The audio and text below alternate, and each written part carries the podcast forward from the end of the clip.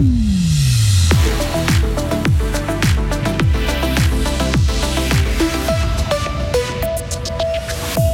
Les locataires ont impérativement besoin de logements moins chers et indépendants du marché. Initiative de l'ASLOCA en préparation. Accident de ski plus grave, l'efficacité des casques remis en question. Joe Biden promet une nouvelle aide militaire à l'Ukraine à la veille d'un discours très attendu de Poutine. Et puis aujourd'hui va être ensoleillé, il va faire 14 degrés. Le temps tournera ensuite à la pluie. Demain, nous sommes mardi 21 février 2023. Bonjour Sarah Camporini. Bonjour Mike, bonjour à toutes et à tous. Les locataires, toujours davantage sous pression en Suisse. Hein. C'est le constat de l'ASLOCA. L'association suisse des locataires prépare une initiative populaire pour que les loyers ne dépendent plus du marché et du rendement des investisseurs, mais des coûts réels des biens immobiliers. Elle demande aussi davantage de logements d'utilité publique, comme le stipule la Constitution. Le président de l'ASLOCA, le voix Carlos Omaruga. Encore dans des réponses récentes du Conseil fédéral, il est indiqué que c'est le marché qui doit produire et réguler les besoins en logement. Ce n'est pas possible. On a vu que ça ne règle pas les problèmes dans les villes et surtout le marché ne répond pas aux besoins des gens qui ne sont pas solvables et qui ont des difficultés. C'était les bas revenus, mais maintenant c'est aussi la classe moyenne qui est touchée par ces hauts euh, loyers.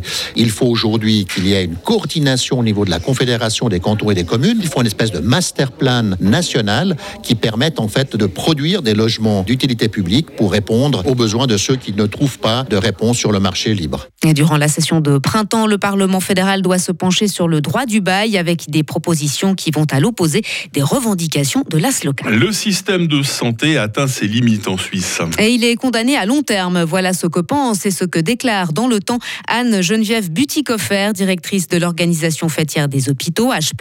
Elle pointe du doigt les services d'urgence surchargés, le manque de personnel qualifié et le nombre insuffisant de médecins dans les établissements psychiatriques. Selon elle, les finances des hôpitaux sont insuffisantes dans le secteur stationnaire et encore plus dans l'ambulatoire. Santé encore, euh, Sarah, vos casques de ski sont-ils encore suffisamment efficaces? Et La question se pose alors que vous êtes certainement nombreux à aller dévaler les pentes en cette semaine de vacances scolaires de carnaval. Mais prudence, les casques ne seraient en effet plus adaptés à notre façon de skier, selon une récente enquête de la RTS. Avec la neige artificielle, les pistes sont de plus en plus dures, les accidents graves en augmentation. Julien Emerly est le chef de clinique dans le service de neurochirurgie au HUG à Genève. C'est vrai que aussi à Genève, nous recevons des patients avec des traumatismes crâniens sévères. Alors, casqué, oui, mais quelle est la place du casque dans ces traumas? Il est aussi à remettre en considération notre façon de skier. Je pense que depuis 20 ans, la technologie du ski a quintuplé. On va toujours plus vite, on va toujours plus haut dans des pistes qui ne sont pas forcément balisées et pas forcément sécurisées. Il faut voir aussi si la technologie du casque a évolué en parallèle que nos technologies de nos skis. Des propos recueillis par nos confrères de OneFM.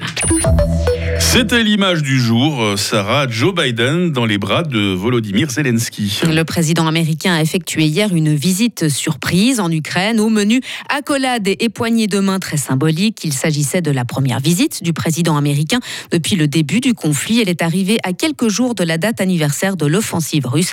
Mais dit piquant. C'est au son des sirènes d'alerte que Joe Biden a rencontré hier à Kiev son homologue ukrainien. Une visite gardée totalement secrète jusqu'en fin de matinée.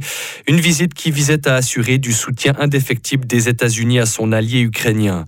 Le président Biden a promis une nouvelle aide militaire de 500 millions de dollars avec la livraison prochaine d'équipements comme des munitions d'artillerie ou encore des radars de surveillance aérienne. Le timing de cette visite surprise n'a pas été choisi au hasard. Joe Biden est arrivé dans la capitale ukrainienne un jour avant un autre discours très attendu que doit prononcer aujourd'hui le président russe Vladimir Poutine sur les suites à donner de l'offensive en Ukraine. Et après son passage à Kiev, Joe Biden s'est encore rendu hier après-midi en Pologne, l'un des principaux soutiens européens de l'Ukraine. J'imagine que le service de sécurité devait être à son, à son maximum, Sarah. Merci Sarah Camporini. Premier journal de cette nouvelle journée de mercredi. On se recroise à de maintes reprises au long de la matinée, évidemment, dans quelques instants, dans quelques instants autour de cette table pour planter le décor de la journée. Hein. Retrouvez toute l'info sur frappe et frappe.ch.